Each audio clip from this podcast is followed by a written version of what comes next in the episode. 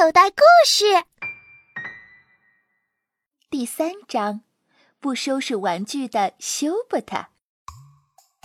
休伯特是个特别幸运的小男孩。每年圣诞节，他爷爷都送他很多超酷的玩具。休伯特的妈妈说：“爷爷送他这些稀罕的礼物，是因为他这个小家伙太可爱了。”而他的爸爸却说：“爷爷这么做，只是因为给休伯特取的这个寄予厚望的名字太难听了，想借此补偿一下。”休伯特非常喜欢爷爷送的那些礼物，那些礼物谁都会喜欢的。那辆电动火车自带的轨道，可以贴着他房间的墙绕上四圈。穿进壁橱，再从壁橱穿出来。轨道全程有七个火车站，每个站台都有信号灯。隧道穿过两座大桥，还配有一个防雪棚。此外，休伯特有一套相当齐全的小工程师装备，完全可以建造一个标准的办公大楼。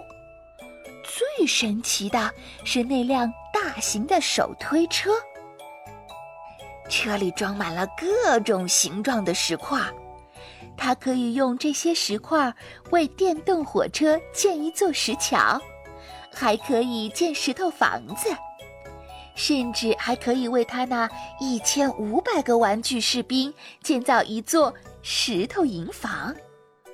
这些还不算什么。休伯特还有一个玩具马戏团，里面有各种各样关节可以活动的木质动物，还有小丑、走钢丝的人和那些表演空中飞人的艺术家。他还有一台小型打印机，一张真正的书桌。一台小收音机，两辆汽车，上百架玩具飞机，以及上百辆玩具小汽车。他还有一辆玩具消防车，车上装备了仿真的警报灯，以及车灯、吊钩和消防滑梯。而且他的书也很多，到处都是书。妈妈曾要求休伯特把他的这些玩具收拾好，但他所谓的收拾，不过是把它们胡乱地塞到床底下或扔进壁橱里。第二天早晨，休伯特的妈妈打扫他房间时，那些玩具还得重新收拾一遍。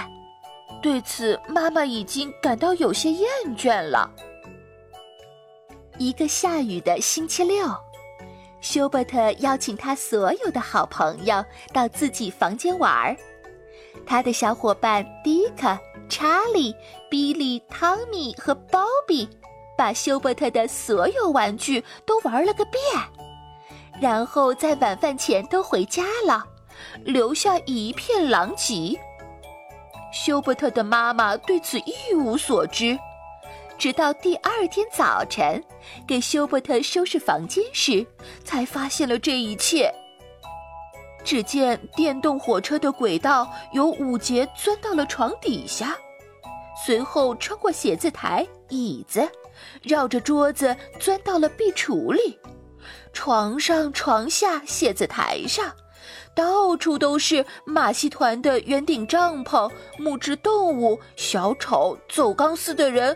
和表演空中飞人的演员，地板上凌乱地散摊着图书、小汽车、飞机，还有绘画用具、化学实验设备、蜡笔、涂色书，以及那台小型打字机、几只泰迪熊、皮球、飞行棋子儿、智力拼图片，还有士兵，士兵。难以计数的士兵，看着眼前这一切，休伯特妈妈的前额渗出一层冷汗，她感觉有点眩晕，于是关上房门，慢慢的走下了楼梯。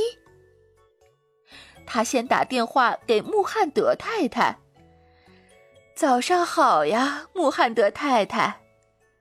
他说：“你们家的格雷戈里会收拾玩具吗？”哦，不，他才不呢。穆汉德太太说：“你知道的，格雷戈里体质太弱，我感觉就是稍微玩两下玩具，也会让他累得不行。”所以在他的玩伴回家之前，我会看着他们把所有玩具都收拾好的。啊，这个主意太棒了！休伯特的妈妈说。但我正在训练休伯特，而不是他的玩伴。啊，当然了，休伯特既壮实又健康。而我的格雷戈里却更聪明，穆汉德太太说：“他聪明吗？”普兰迪斯太太气呼呼地反问道：“因为这好像是在暗示他的儿子头脑简单、四肢发达。”啊，糟了！穆汉德太太尖叫起来。格雷戈里正在测着体温呢，我必须过去看护他了。说完，他就撂了电话。接着，普兰迪斯夫人又打给格拉普勒太太：“你好，玛吉。”他问：“你家苏珊还好吗？”格拉普勒太太说：“从早饭到现在，他已经挨了七顿打了。”刚刚我又听见什么东西打碎了，看来他要挨第八顿了。呃，你家休伯特怎么样？我正要说这事儿呢。普兰迪斯太太说：“怎样才能让休伯特主动收拾玩具呢？你有没有什么办法？他的房间和地震后的玩具店差不多。你为什么不向小猪摇摆夫人求助呢？”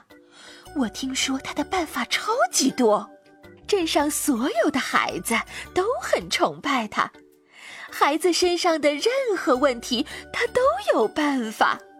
我还想着打完苏珊这一顿就给他打电话呢。啊，真是太谢谢你了，妈吉！我马上给他打电话。虽然我想不起他是谁了，但是我知道他肯定能帮上忙。休伯特的妈妈说：“说完，他赶紧拨通了小猪摇摆夫人的电话。小猪摇摆夫人，我本来不想打扰您的，可只有您知道如何管教孩子。我不得不承认，在让休伯特收拾玩具这件事上，我真是无能为力。”小猪摇摆夫人说。休伯特是个非常可爱的小男孩，他爷爷送给他很多超级棒的玩具，对不对？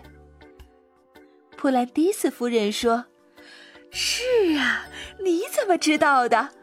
我不知道您认识他。”哎呀，我当然认得他了。小猪摇摆夫人说。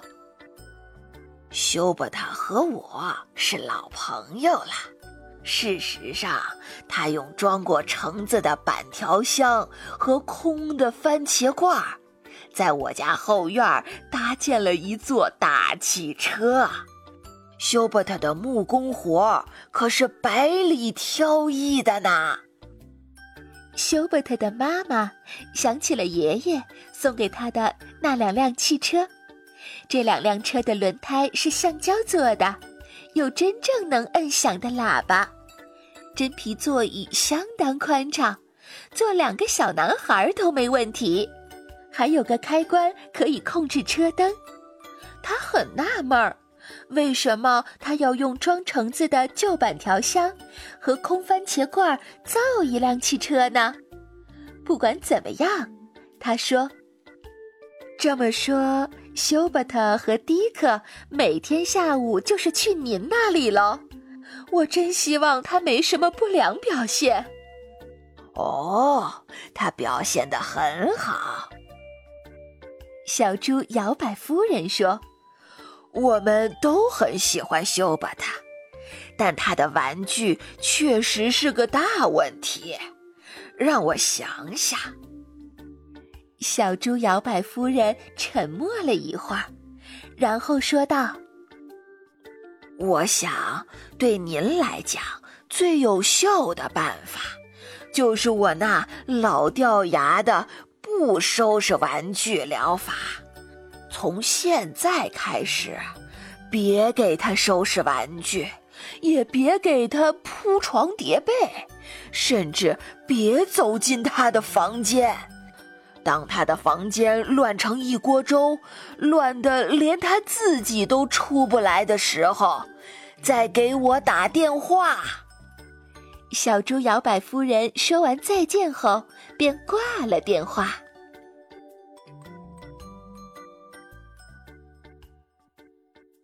您现在收听的内容是试听版，完整故事内容请到应用市场下载《口袋故事》听听，里边的好故事、好声音多的听也听不完呢。口袋故事。